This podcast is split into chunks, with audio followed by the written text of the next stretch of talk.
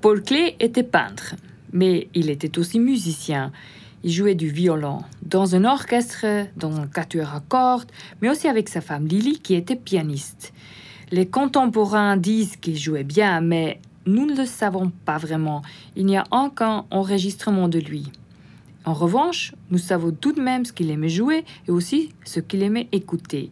Et nous savons également qu'il commentait de temps en temps les concerts avec une plume acérée. C'est tout cela et bien d'autres choses encore que je vais vous présenter de temps en temps.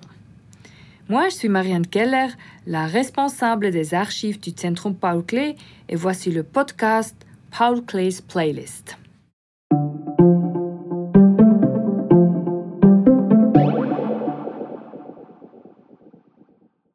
Aujourd'hui, Jean-Sébastien Bach, le dieu musical de Paul Klee. Paul Klee naît en 1879 dans une famille de musiciens. Son père est professeur de musique à l'école normale, sa mère est chanteuse. Il apprend à jouer du violon et semble être doué. Dans son journal intime, il note dès son adolescence ce qu'il a joué et surtout le lieu où il l'a fait. Musique de chambre, musique à domicile et en tant que musicien de l'orchestre symphonique de la ville de Berne. À l'époque, il ne s'agit pas encore d'un orchestre très professionnel, mais tout de même, Clé est apparemment capable de rivaliser. Mais à cette époque, il préfère jouer de la musique de Jean-Sébastien Bach pour lui seul. Il lui arrive même de le comparer au peintre Arnold Böcklin. Plus elle dure et plus m'inquiète ma croissante passion pour la musique, écrit-il dans son journal en novembre 1897. Je ne me comprends pas. Je joue les sonates pour solo de Bach. Qu'est-ce que c'est Böcklin En comparaison de cela, je me fais sourire. L'une de ces sonates en solo que Clé aimait tant jouer est la numéro 1 en sol mineur. Et c'est de celle-ci que vous allez maintenant entendre une petite minute du troisième mouvement.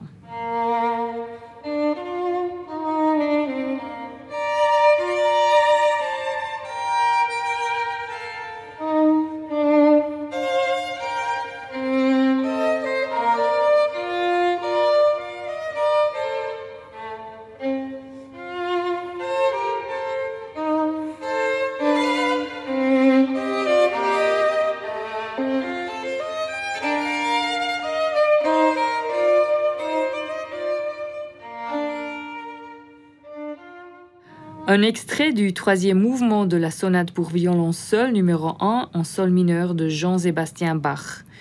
Une sonate que Paul Klee a souvent jouée. En effet, dans les partitions que nous conservons dans nos archives, de nombreux doigtés et coups d'archet sont inscrits. Et les coins des pages sont tout bruns à force de tourner les pages. Les partitions en particulier toutes les partitions, les parties individuelles et les réductions pour piano de la succession de Paul Lily Klee sont conservées dans les archives du Centrum Paul Klee. Au total, près de 450 œuvres qui documentent les préférences musicales des deux artistes. Et celles-ci vont de Bach à Mozart et Beethoven en passant par des compositeurs du début du XXe siècle comme Max Reger, Ferruccio Busoni et Paul Hindemith. Nous y reviendrons dans un prochain épisode de ce podcast. Pour l'instant, restons encore un peu sur Bach. Le jeune Paul Klee le vénère en effet comme un dieu de la musique, comme il le note dans son journal. Et il n'a pas seulement joué Bach, il l'a aussi écouté, en concert bien sûr, mais aussi sur disque. Dans nos archives, nous avons en effet plusieurs disques langues avec des œuvres orchestrales de Bach entre autres le troisième concerto brandebourgeois au sol majeur, dans un enregistrement avec le célèbre chef d'orchestre Wilhelm Furtwängler. En voici un extrait, mais attention, il s'agit d'un enregistrement historique de 1930 et ça grésille énormément.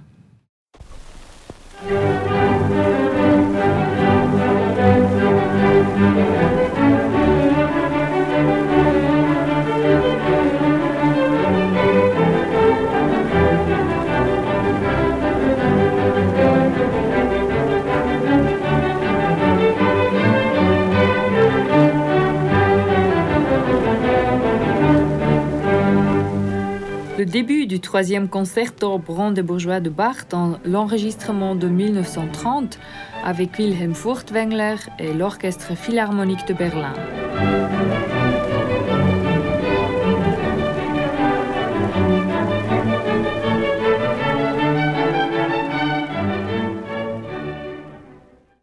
Klee a acheté ce disque qui était ainsi vraiment à la pointe de la modernité. Furtwängler était l'un des chefs d'orchestre vedettes d'il y a 100 ans. Nous ne savons malheureusement pas comment Klee jouait du violon, mais nous savons au moins comment sonnait un orchestre il y a 100 ans, et Klee devait bien s'y intégrer d'une manière ou d'une autre. L'enregistrement historique est d'ailleurs très différent de la manière dont Bach est généralement joué aujourd'hui. En guise de comparaison, voici quelques mesures d'un nouvel enregistrement de ce concerto.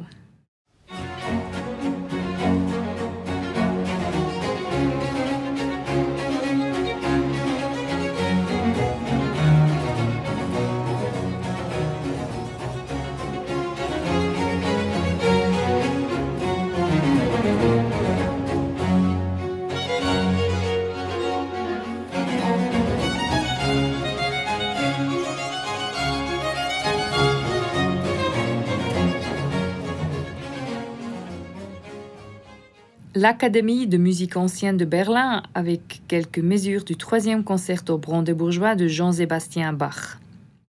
Outre les pinsons et les couleurs, le violon est sans doute l'objet préféré de Paul Klee. Il l'accompagne à chacun de ses nombreux déménagements et, plus tard, il aura même deux instruments, un à la maison et un dans son atelier. Et l'un de ces deux violons est prêté par la famille Klee au Centrum Paul Klee.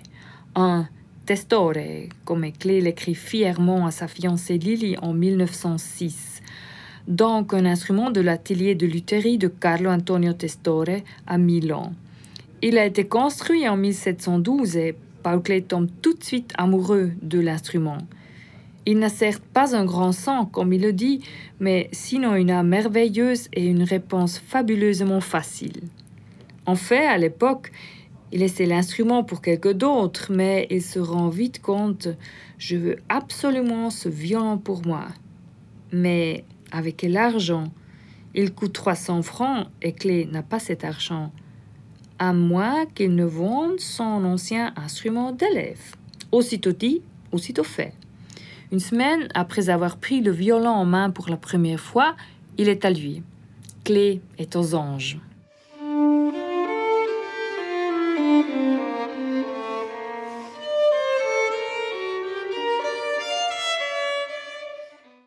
Les sonates pour violon de Bach, Klee a également joué les concertos pour violon, toutefois pas avec accompagnement orchestral, mais au piano.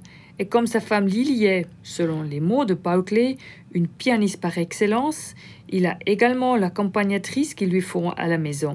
Il écrit à ses parents Nous jouons du Bach à en perdre la tête. Et dans la bibliothèque musicale de Paul et Lily, nous avons les partitions des inventions pour piano de Bach, de la messe en si mineur et de la passion le Saint Matthieu, les préludes et fugues, le clavier bien tempéré, etc. En bref, toute la gamme de la musique de Jean-Sébastien Bach. Et même sur disque, il y a l'un ou l'autre morceau de Bach à découvrir. Je vous en dirai plus sur la collection de disques de la famille Clé dans le prochain épisode de ce podcast. Outre Bach, il y a encore quelques surprises. Ou peut-être vous attendiez-vous à ce que Clé ait également écouté de la musique de ce genre?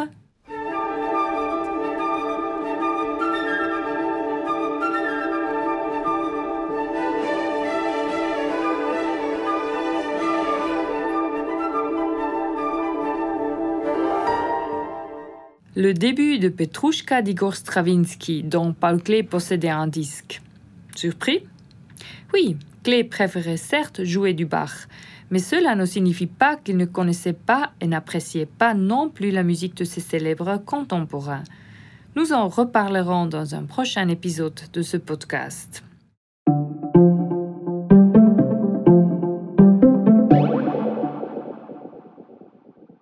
Voici le podcast Paul Klee's Playlist du Centrum Paul Klee. Alexander Hermann et Mario Reinhardt sont responsables de la technique. Moi, je m'appelle Marianne Keller.